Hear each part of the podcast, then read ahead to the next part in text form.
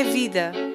É que não é vida, não se vive. Uh, Morre-se no momento que se sente um estalo, que se sente, uh, seja qual for o tipo de agressão, morre-se ali. Calar Nunca. Um programa de Ana Aranha. Nunca calar. O silêncio é a melhor arma para o agressor.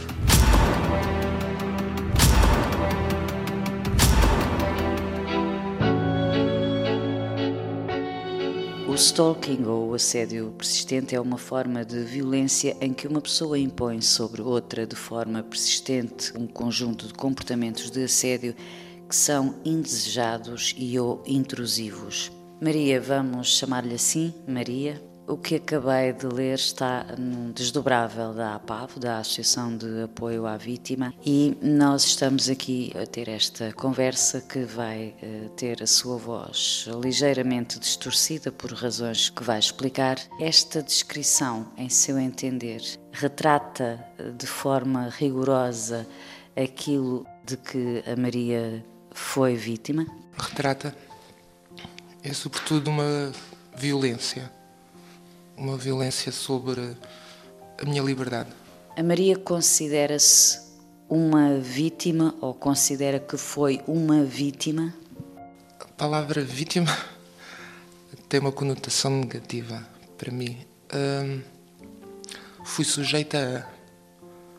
Não me considero vítima, considero-me sobrevivente. Quando nós nos sentimos vítimas, mesmo vítimas, tomamos uma atitude negativa para connosco mesmo. E hum, tentei enfrentá-lo, tentei não ficar subjugada por, por tudo aquilo que ele me dizia, pelos comportamentos dele. Percebe o que eu estou a querer dizer?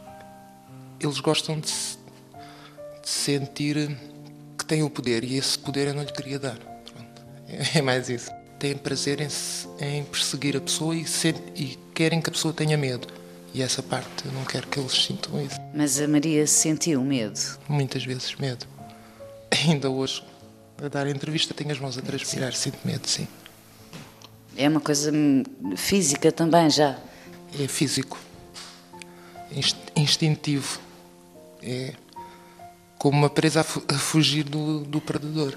Sim. Nós falámos ao telefone primeiro e a Maria já me tinha dito que tem, quando fala no assunto, que tem essa sensação de, de, de a mão a transpirar, de um certo incómodo, mas também uh, falámos sobre isso, estamos a tê-la para alertar outras pessoas, uh, eventualmente vítimas agora uh, ou no futuro, vítimas de perseguição. O seu caso começou por ser uma relação normal entre si e um homem?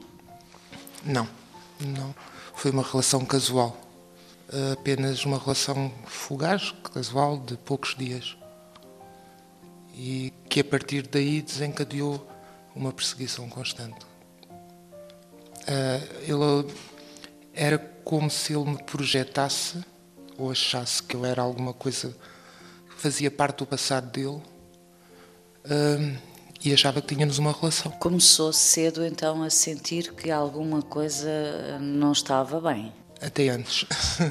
Até antes dessa relação casual, achei que, que havia ali logo qualquer coisa que não, não estava bem. Não sei. Houve um sexto sentido, parece-me que foi isso. Talvez porque já tinha lido antes coisas sobre isso e percebi que havia ali uma disfunção logo e saí imediatamente dessa relação, que não chegou a ser apenas de alguns dias. Essa relação pontual de apenas alguns dias significou quanto tempo depois desse período de perseguição constante? Foi logo após, foi passado uma semana. Começou. E durou quanto tempo? Mais de um ano. Ah, de abril de 2014 a maio de 2015. Sente-se a salvo agora? Não ainda não estou a salvo.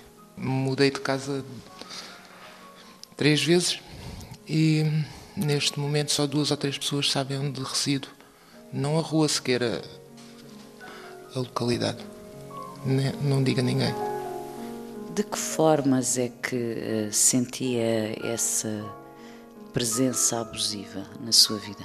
Nas minhas rotinas diárias, no meu, meu, quando me deslocava para o trabalho, à saída de um transporte público, quando participava em algum evento, aparecia sempre. Deixava-me prendas à porta, chegou a entrar-me pela casa dentro também. E e-mails constantes. Foram mais de mil e-mails.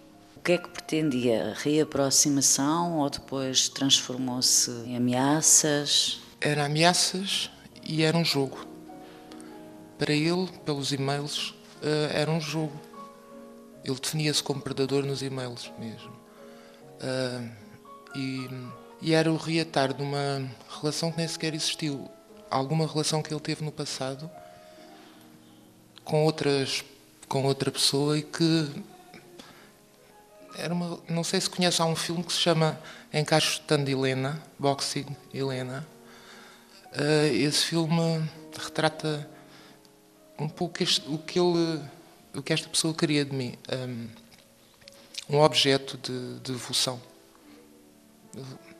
colocar num determinado papel. A Maria optou muito cedo por não responder a nada, nada, nada, nada, nada. Sim, quando, quando pesquisei sobre o assunto, foi, foi o, acho que foi aqui, o melhor conselho que eu tive, foi não responder, nem a e-mails, nem quando fui confrontada com ele, ou quando ele me aparecia. No início nós tentamos que, chamar a pessoa à razão, dizer, não, não queremos, não gostamos, é incómodo, eh, não queremos todo qualquer contacto, não, não queremos ligação. Mas isso mesmo que seja um contacto negativo, mesmo que nós dizemos isso para a pessoa, é um estímulo, porque está a, ser, está a ter uma conversa connosco. Portanto, não, não, contacto zero. Nesses e-mails, né, ou quando aparecia nesses locais públicos, dirigia-se a si ou aparecia só? Inicialmente dirigia-se e levava-me as tais ditas prendas. Depois, a partir de uma determinada fase, eu resolvi que não falava mais não lhe dirigia sequer a palavra e a partir dessa altura ele aparecia, só mostrava que estava ali. Estava ali. Podia estar ali uma hora, mas estava ali. Até eu dirigir-me à polícia e aí é que ele se afastava. Fez isso várias vezes? Dirigiu-se à polícia ou pediu ajuda? Sim, sempre que sempre que me via encurralada, sim. Dirigia-me à polícia. E a resposta qual era? Não podiam fazer nada porque era um local público e não havia uma ordem de restrição. E o indivíduo também sabia isso. Ele aparecia essencialmente em locais públicos, onde, não pudesse ser acusado de nada. Na minha casa, quando aparecia, que eu lá não estava, e também nunca ninguém o viu, só as coisas que lá deixava e depois os e-mails que enviava a dizer que tinha lá deixado as coisas. Mas deixava aqui à porta? Sim, deixava à porta. Chegou a, a, ser eh, violento, enfim, para além dessa grande violência, dessa perseguição, mas eh, do ponto de vista verbal ou físico, chegou a ser violento consigo? Insultava, ameaçava, sim. A mim e a pessoas que me rodeavam. Esse foi esse o motivo que me levou pela primeira vez a dirigir à polícia. Foi, foi quando senti uma ameaça a filhas de amigas minhas. Sim. Chegou aí, é? Sim. Mas o que é que ele ameaçava fazer? Estava a ver toda a minha vida no, nas redes sociais e, portanto, estava a controlar todas as pessoas que me rodeavam e as vivências delas comigo e, portanto, era isso que mandava, que enviava nos e-mails. Um, está aqui um filme para as filhas das tuas amigas verem. Uh, está aqui uma,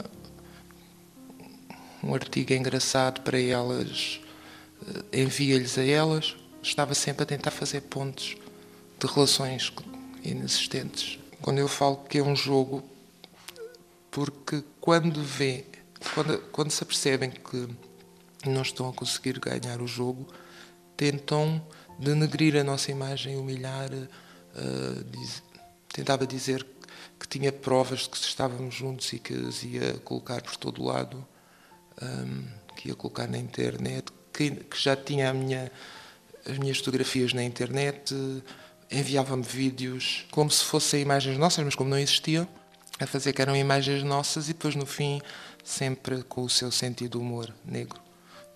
Afinal é só uma brincadeira, desta vez ainda não é, vai ser para a próxima. Humilhar-me e fazer sentir esse medo e, e, que eu era aquilo e que eu era chamar-me alguns nomes uh, para tentar também obter uma resposta e para que eu tivesse medo e se calhar o contactasse. No início, quando uh, ainda falava com ele, que tipo de argumentação usou para o demover? Tinha sido um caso pontual que não que ele não fazia parte da minha da minha vida e que não não tínhamos não queria não, não queria a sua presença. E ele? Gozava, gozava com isso. Não queria agora, mas havia de querer. Se não quisesse, tinha fugido e não falado com ele. Hum, negava sempre essa evidência. Portanto, se eu não quisesse nada com ele, não tinha parado para falar com ele. Se eu não quisesse nada com ele, tinha ido imediatamente à polícia.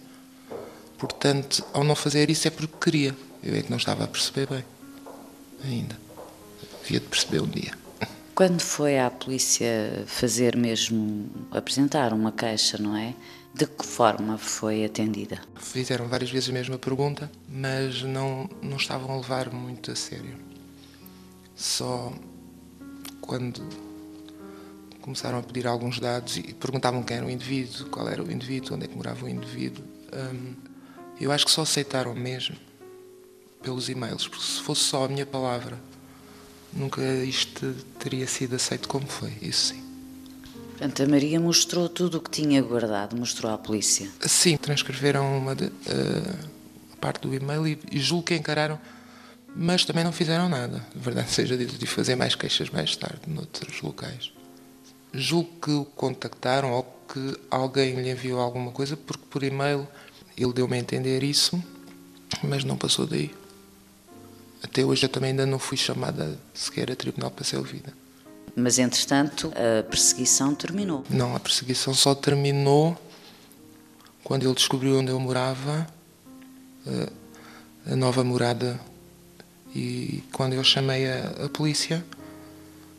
E a polícia, ao mandá-lo parar, porque ele, entretanto, assim que viu a polícia, fugiu, ele não parou. Não parou e tiveram que ir em perseguição, e, e várias pessoas e, e a polícia. E só, só nessa altura, e tiveram que o derrubar mesmo, para ele parar. Portanto, só aí que, ele foi detido nesse, nesse dia e a partir dessa detenção é que ele parou. Durante esse ano, esta atitude deste homem que a perseguia, de que forma é que afetou a sua vida? Deixei de comparecer em muitas das atividades que comparecia deixei de poder convidar pessoas para determinadas atividades porque estava limitada, pelo menos também nas redes sociais, não poderia fazer. Durante algum tempo estive mesmo escondida. Escondida como? Isso quer dizer o quê? Que naquele dia em que ele descobriu a segunda casa, durante a noite, tive que pensar em sair dali nesse, nesse dia, portanto no dia seguinte já lá não estava e, e tive que estar escondida durante algum tempo. E em termos uh, emocionais, como é que descreve esse ano que viveu assim? Encurralada. Uh, encurralada e, e, com medo, temendo que o indivíduo fizesse alguma outra coisa, que, que um dia eu estivesse sozinha e que me fizesse mal, sim. Tinha a noção que ele me poderia fazer mal. Ele também, mesmo nos e-mails, percebia-se que ele, ele tinha várias, mais do que uma personalidade, porque tinha várias contas de e-mails e enviava-me de várias contas de e-mails consoante a disposição do dia. Mas era o que ele queria provocar, era, esse, era medo. E, e às vezes tinha medo, sim. Contou a pessoas amigas ou à família o que estava a acontecer? Contei. Eu sou apologista de que devemos contar. não devemos esconder, porque descobrimos que há outras pessoas que já passaram pelo mesmo que nos podem ajudar e descobrimos que podemos ajudar outras pessoas. E, e aquele chavão que se diz que o silêncio apenas favorece o opressor é verdade. Hum, falei, falei com a família inicialmente e falei com amigos. Mas no início todos relativizaram. Todos achavam que era um amor obsessivo. Teve dificuldade em fazer eh, aos amigos e à família em fazer perceber e crer que não se tratava de um grande amor, mas eh, de uma grande obsessão. Tive muita dificuldade. Eu acho que só perceberam no dia em maio de 2015. Até aí não, se calhar ninguém tinha percebido. Não percebiam hum, depois com, com, com, os e-mails frequentes. É? Hum, acharam que não, não havia problema, era só não receber os e-mails ou, ou colocá-los em spam. Ou que era uma inofensivo, portanto, se não tinha feito mal nenhum até àquela altura, porque nunca iria fazer mal. Não era essa a sua convicção? Não, não era. Não era. Uh, portanto, não era que, vou, que ao fim do ano descobri onde eu morava. Portanto, eu sabia que tudo me levava a crer que ele continuava. As indicações que dava por e-mail ou quando aparecia, ele chegou a aparecer numa sessão promovida aqui por Lisboa sobre a violência contra as mulheres, onde ele sabia que eu ia estar presente. E isso, para mim, e acho que para qualquer pessoa, percebe que é algo muito especial. É alguém que está mesmo a gozar com o sistema, que se sente superior a qualquer coisa e a todos, que sabe o que está a fazer. Ele dizia-me, porque via as minhas redes sociais, que, que era o predador e que, era, e, que, e que eu ainda havia de casar com o, com o, stalker, com o meu stalker. E, portanto, ao ser debatido numa sessão pública um tema como este, entre outros, eram várias violências, ele sabia o que lá tinha de fazer, ele sabia o que estava a fazer. A Maria sentia que ele transmitia e achava que gozava de uma grande impunidade? Sim, sentia-se superior aos outros, achava que tinha muita graça, ah, fazia humor com toda esta situação e achava-se também vítima do sistema. Ele é que era uma vítima ao mesmo tempo era predador, mas também era uma vítima do sistema. E que isto não tinha problema nenhum. Eu é que não estava ainda bem eh, a perceber o que é que ele queria e, portanto, isto. Ele gostava de mim, entre aspas. E um dia, pronto, tudo se ia arranjar. A Maria tem alguma ideia se uh, o círculo de amigos dele uh, teria conhecimento desta faceta da sua personalidade? Eu julgo que sim. Ele tentava muito, mesmo quase decorridos mais de talvez oito meses da última vez que, que tínhamos falado, ele convida-me para um jantar de trabalho. Aliás, isso também era uma constante tentar que eu aparecesse em algum local com ele. Onde, onde, onde, ele, onde fosse validado, onde as pessoas o vissem, pessoas que ele conhecesse o vissem comigo. Eu acho que ele não tinha ninguém. Eu acho que ele está aqui uma uma personagem que não deve ter ninguém e, e que as pessoas já perceberam que ele tem algum transtorno, porque eu consegui pelo menos perceber que ele tem processos de violência doméstica de anteriores casamentos e que também já teve um caso de stalking no local onde trabalha. Só que as pessoas não querem testemunhar. Isso foram coisas que a Maria eh, tentou saber, foi? Sim, descobri sozinha, ou com a ajuda de amigos, sim. Através do local onde ele trabalha, ou através de algum de outras pessoas, tentar descobrir quem era este indivíduo, porque era impossível que ele fizesse isto só Já tem uma certa idade, não haveria de ser agora que tinha começado a fazer isto. Pensa, porventura, atendendo ao que diz, que dificilmente vai parar, ou talvez não, não consiga parar, e que neste momento pode haver outra pessoa a passar aquilo por, porque a Maria já passou. Eu tenho quase a certeza que não sou o caso único na vida desta pessoa a fazer isto e que neste momento mudou de vida. Bom, se é assim gostam de ser chamado de vítima, ou mudou de presa, como ele gostava de dizer. Ele utilizava essa palavra? Sim.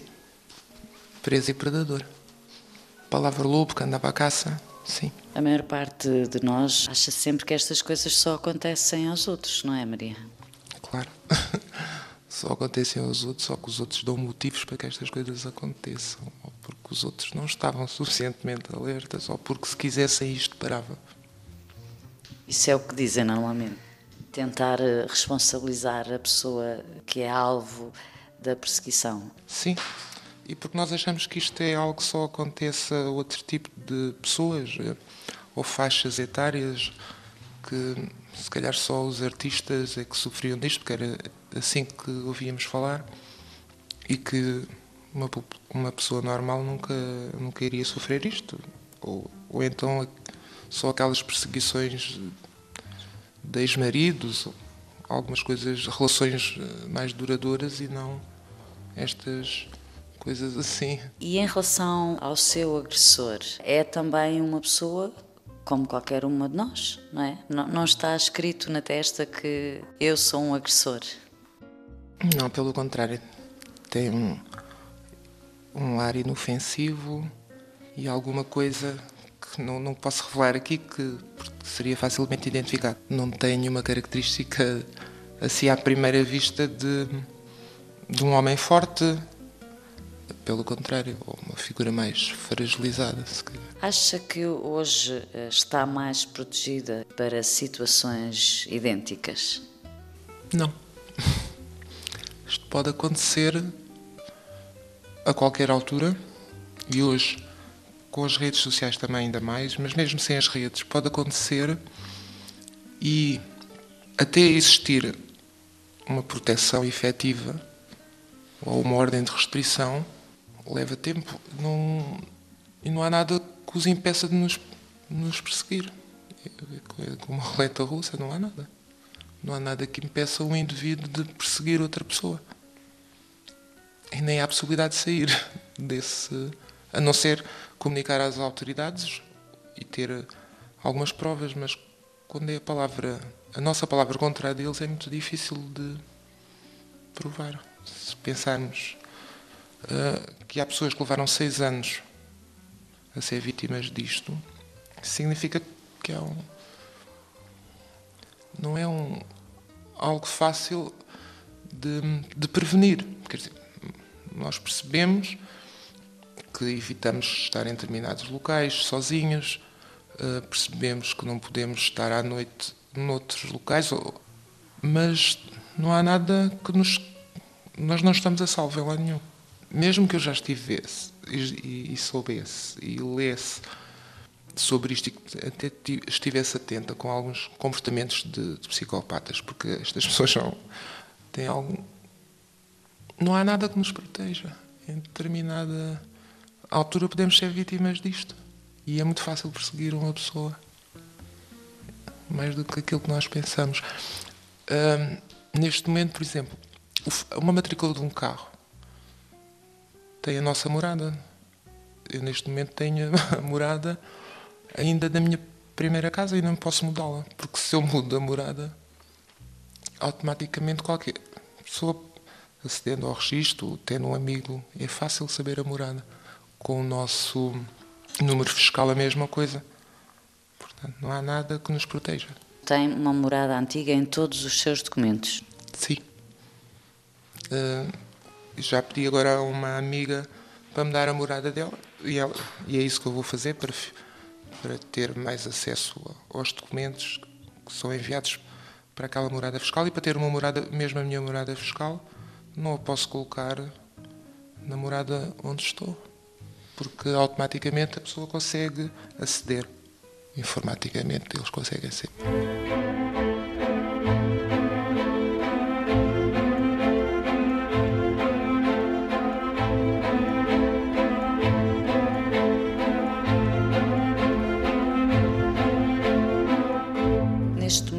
Faz a sua vida com toda a naturalidade ou tem, eh, impôs restrições a si própria, cautelas? Quando vai na rua tem um olhar eh, mais atento do que o habitual sobre quem poderá estar perto de si? Tenho sempre, sempre. Quando entro para o carro vejo se vem sempre alguém atrás um, ou à frente, olho sempre para qualquer lado e quando vou a qualquer lado vejo sempre quem é que está lá ou quem vai chegar. Estou sempre a ver. Mas faz a sua vida normal? Sim, neste momento faço a minha vida normal, mas estou sempre a olhar para trás sim, e a seguir, a tentar seguir percursos alternativos também, ou ir sempre tentar ir pelas autoestradas também. A sua paz de espírito é relativa, não é, Maria? O que é que espera que aconteça? O que é que acha que é necessário que aconteça relativamente ao seu caso particular? Gostava que ele que chegasse a tribunal. Gostava que ele entendesse que isto não é um jogo, eh, que isto tem repercussões na minha vida, embora eu acho que a minha vida não lhe interessa propriamente, mas apenas a dele e, e este jogo de gato e rato também, como, como, como dizia. Mas gostava que o processo pelo menos chegasse a tribunal para pensar que tem consequências e que, que não fizesse a outras pessoas também. Que não fizesse a outras pessoas. A Maria acumulou aqui, eh, infelizmente, um capital de experiência que pode ser eh, útil eh, para outras pessoas que vivam ou, ou no futuro se encontrem com alguma situação idêntica. Já consegue dar alguns conselhos? O primeiro conselho é que se deve levar a sério. Um, não tem nada a ver com amor ou paixão. No início, eu acho que se calhar eu, até eu e outras pessoas também, um, se calhar até se sentem lisonjeadas por uh, serem motivo de interesse de alguém ou por despertarem alguma coisa noutra pessoa. E talvez por isso, mesmo assim, ainda se tenha minimizado não tem, não, é, não tem nada a ver com amor, nem com desejo, nem com. É uma violência mesmo. Tem apenas a ver com, com domínio e, portanto, qualquer contacto de alguém que nos diz, uh, sei, ao fim de dois, três dias, que é mulher da vida dele ou que vai todos os dias que nos quer fazer um jantar, que nos dá uma emenda, que todos os dias nos leva alimentos e que todos os dias faz tudo aquilo que, que uma mulher quereria, isso não é nada normal. Portanto, o primeiro, o primeiro passo é isso, é tentarem em poucos dias ser uma presença constante na nossa, na nossa vida e, e parece que nos conhecem, que tentam deixar passar que nos conhecem há anos e que, que tudo em nós faz sentido e que tudo é ligação. E foi isso também que me levou logo a desconfiar. É de fugir e não, e não ficarmos uh, parados, porque eles estão a montar a armadilha no fundo. No início há sempre uma armadilha, que é tentar por todos os meios ser a pessoa ideal, uh, tentar por todos os meios estabelecer contactos, ligações, Uh, Lembro-me que me queria logo levar a jantar à empresa ao fim de um dia ou dois. Estabelecer sempre pontos, tentar ajudar em tudo. Portanto, o primeiro, se parece bom demais, é para desconfiar. Pronto, se,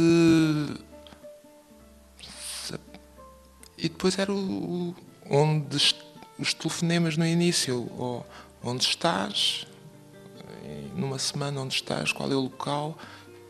Havia ali alguma coisa que, que falava em controle mesmo, controle. Vou-te buscar, vou ter.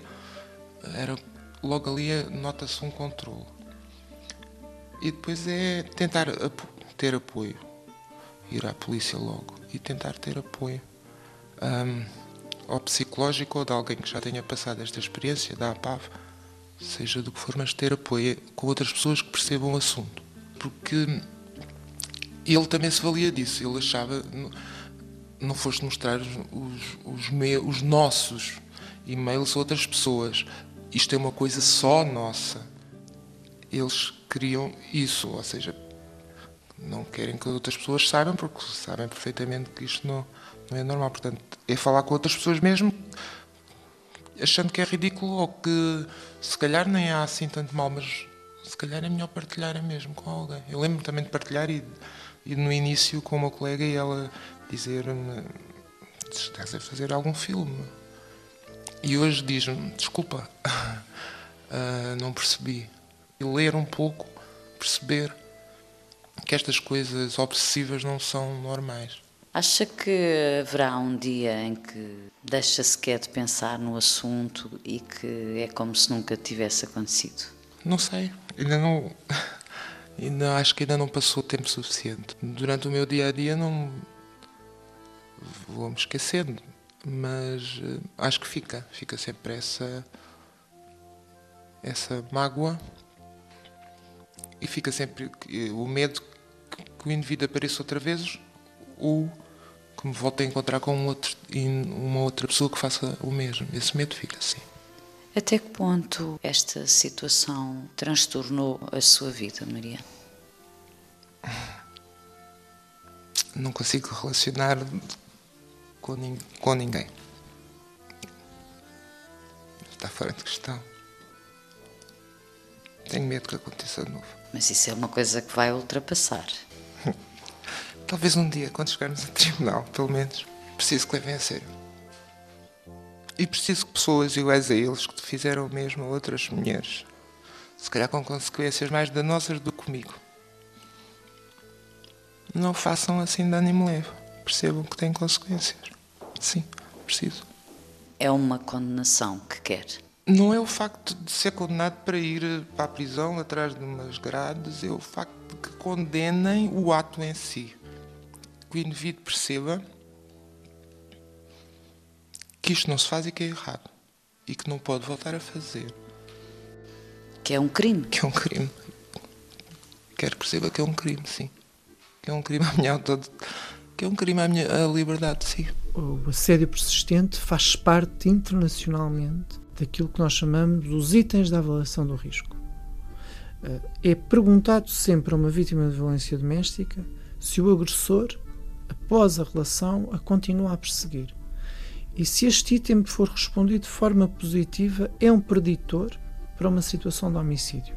Porque quer dizer que este indivíduo, ou esta mulher, ou este homem, desenvolveu de tal forma uma obsessão pela outra pessoa que o pode levar a matar a outra pessoa. Portanto, as pessoas que estejam a passar por isto não desvalorizem estes sinais. Daniel Cotrim, assessor técnico da APAV, é o responsável pela área da violência doméstica e de género da Associação de Apoio à Vítima.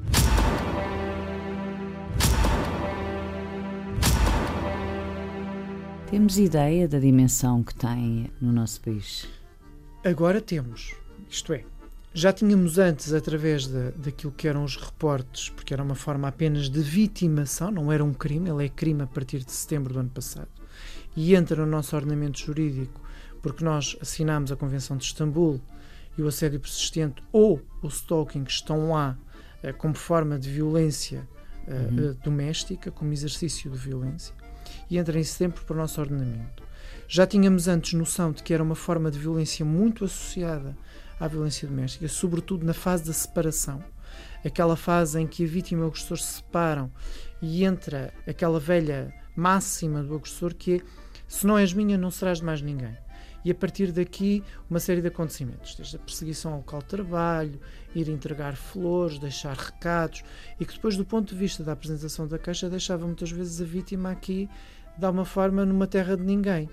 Aquilo que as forças policiais faziam era alguma forma tipificar isto como ameaças, calúnias, injúrias, mas depois, quando era retipificado em, em sede de tribunal, era retipificado normalmente como nada, portanto, e era Sim. arquivado. Aquilo que nós sabemos de queixas do ano passado, portanto, do, entre setembro e dezembro do ano passado, houve cerca de 200 queixas já apresentadas. Não é um número significativo, mas é um número importante. E sabemos que já há pelo menos o dobro neste primeiro semestre de 2016. Neste momento, nós sabemos que estão a ser apresentadas queixas de violência doméstica conjuntamente com queixas ou denúncias por assédio persistente relativamente a situações de violência doméstica. Mas muitas vezes a perseguição ou este assédio uhum. persistente nem tem a ver com relações de, de intimidade. intimidade. Este tipo de assédio pode, o assédio persistente, este stalking, esta perseguição pode ser feita uh, e ela até surge uh, nos anos 70 porque era feita por fãs Sim. a grupos de música, portanto, e aquilo chegava a extremos. Temos alguns exemplos desses também em Portugal, ah, que são públicos, Sim. portanto, que é a perseguição por parte de pessoas que apenas idolatram alguém e que começam a fantasiar situações muito complicadas com outra pessoa e que depois, obviamente, prejudica altamente a vida da vítima. Posso lhe dar alguns exemplos, desde pessoas que tiveram que mudar de casa, trocar os filhos de colégios porque tiveram medo, porque tiveram ameaças uh, por parte do, do stalker ou da do, do, perseguidor ou perseguidora de que iam às escolas buscar os filhos destas pessoas. Portanto, existe tão bem para proteger este tipo de situações. Não é? Uhum. Agora, do ponto de vista, se quisermos lá dizer, do ponto de vista estatístico, são menos as situações, mas é importante que as pessoas saibam que elas existam e são extremamente proporcionadas e extremamente facilitadas neste momento pelas redes sociais. O Facebook é a melhor forma uh, de se fazer uh, perseguição ou assédio persistente a alguém porque podemos mudar de perfil às vezes que entendermos, criar novos eus às vezes que quisermos, porque o outro vai nos cortando e desamigando, se é assim que se diz, mas eu posso tornar a entrar e ir perseguindo. E aqui eh, o conselho nestas situações, se estivermos a falar de assédio persistente com pessoas que nós não conhecemos, é não fazermos das redes sociais, do Facebook, do Instagram, de tudo isto, não fazermos destes repositórios da nossa vida pessoal. Porque nós, sem sabermos, colocamos lá toda a nossa vida e para o stalker, para aquilo que nos vai perseguir, é facilíssimo é perceber onde eu vivo, os meus hábitos, onde eu passo férias, onde é que eu estive. Portanto, aquilo é uma recolha de informação, ora o outro passa a saber uhum. imensas coisas sobre mim. E, e, então, no outro tipo de assédio persistente entre pessoas que tiveram uma relação mais longa ou menos longa, uh, íntima, casados ou não casados, para o caso é irrelevante, pode chegar até onde? Pode chegar ao homicídio. O assédio persistente faz parte internacionalmente daquilo que nós chamamos os itens da avaliação do risco. Uh, é perguntado sempre a uma vítima de violência doméstica se o agressor, após a relação, a continua a perseguir. E se este item for respondido de forma positiva, é um preditor para uma situação de homicídio.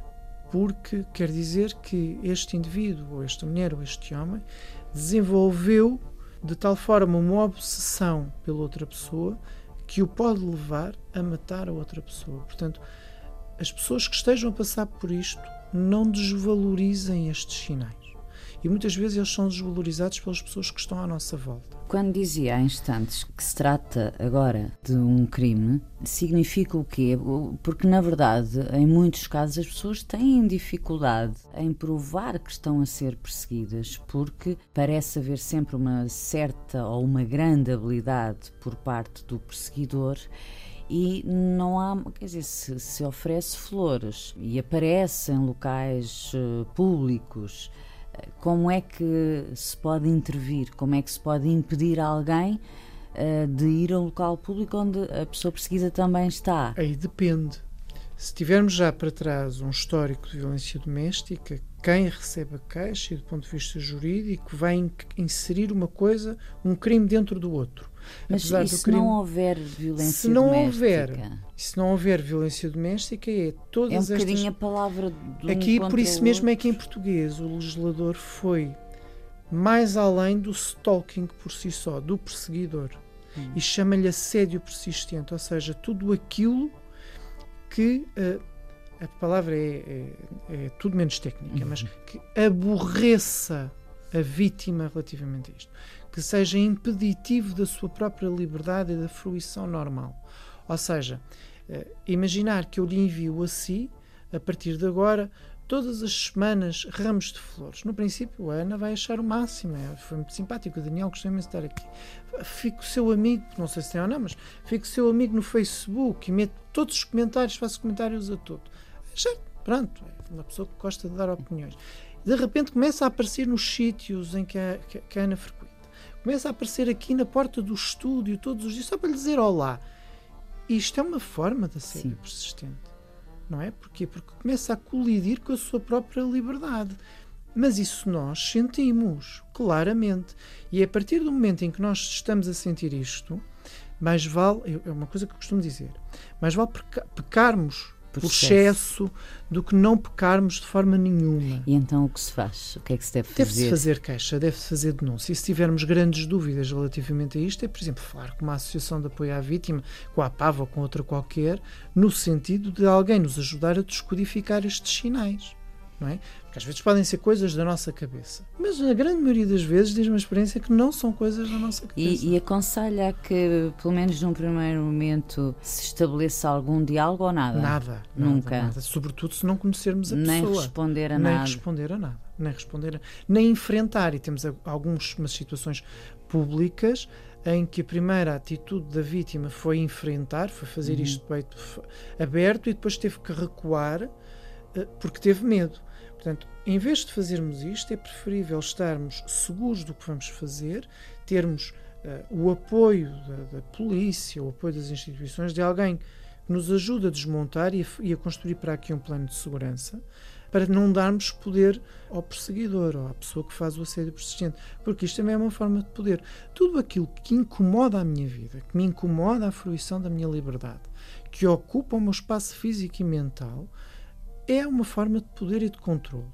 Portanto, as pessoas têm que estar alertas a isto. E se têm dúvidas relativamente a isto, aquela presença inusitada de alguém que está ali continuamente, alguém que está nos mesmos locais que nós frequentamos, alguém que nós não queremos manter qualquer tipo de relação, então nós temos que ou, ou somos fortes o suficiente, eu ir não o aconselho e dizermos que não à pessoa, porque normalmente aquilo que faz é que aumenta a ira uhum. desta pessoa. Portanto, vai-se achar que não é. porque não corresponde à fantasia dele, porque ele acha que, que é amado e que é desejado e que o outro, quando lhe diz que não, é um jogo de amor. É aquela... Isso é típico do perseguidor, que é, é achar que tu ainda não percebeste, tu, vítima, ainda não uhum. percebeste, mas eu sou a pessoa da tua vida. É, exatamente. É... é, é, por exemplo, e normalmente, até em algumas situações de mulheres que são perseguidoras, fantasias de gravidez sem nunca ter havido relações sexuais. Mulheres perseguidoras, sim, que há sim, bastante. Que há bastantes. É? Foi aí nos anos 70 até começou por uhum. aquilo que se chamavam as groupies, portanto, uhum. os grupos de, de fãs, que fantasiam gravidezes, casamentos. Eu lembro-me de uma situação, eu não a acompanhei, mas teve outro colega o acompanhamento, de uma senhora que uh, uh, tinha portanto, isto era o senhor, que era a vítima, mas a senhora tinha um álbum de recortes de revista com a fotografia, com a cara dele e dela, eh, de, do álbum da, da, vida deles, mas aquilo eram recortes, portanto aquilo como se fosse uma vida construída. Aquilo é construído é? exatamente, Por, vivida, exatamente, mas que ela construiu. E que tem que ser parado, porque normalmente este assediador ou assediadora sai desta relação e parte para outra. Portanto, e vai procurar outra, outra vítima. vítima que normalmente ele vai achar que está numa situação de grande vulnerabilidade e de grande fragilidade e que precisa de ser amiga, uh, que precisa que se vai apaixonar imediatamente por ele. Estamos a falar, obviamente, de pessoas que têm uh, uh, o, o, perseguidor, não é? Estamos a falar uhum. aqui de pessoas que têm grandes problemas no nível da autoestima, que não conseguem perceber muito bem a dimensão dos relacionamentos, que nos relacionamentos terá que haver uhum. liberdade de escolha e, e autonomia, não é? Portanto, eles não. A dificuldade de ler entre a fantasia nem e a realidade. a leitura, nem é? há dificuldade. Eles não, não sequer leem. Aquilo é tudo verdade. Mundo, é tudo em absoluto verdade. Portanto, quando nós estamos a sentir que estamos a viver desta maneira, mais vale nós pedirmos um conselho e tentarmos perceber o que se passa uhum. do que estarmos a achar que nós é que estamos malucos. Porque por aí ou é que, que aquilo vai passar. Ou que aquilo vai passar. E normalmente diz-nos a experiência que não é bem assim. Também é importante dizer uma coisa: o assédio persistente existe muito associado a questões de violência doméstica, mas não é, para o resto das pessoas fora, um problema que aconteça a cada esquina.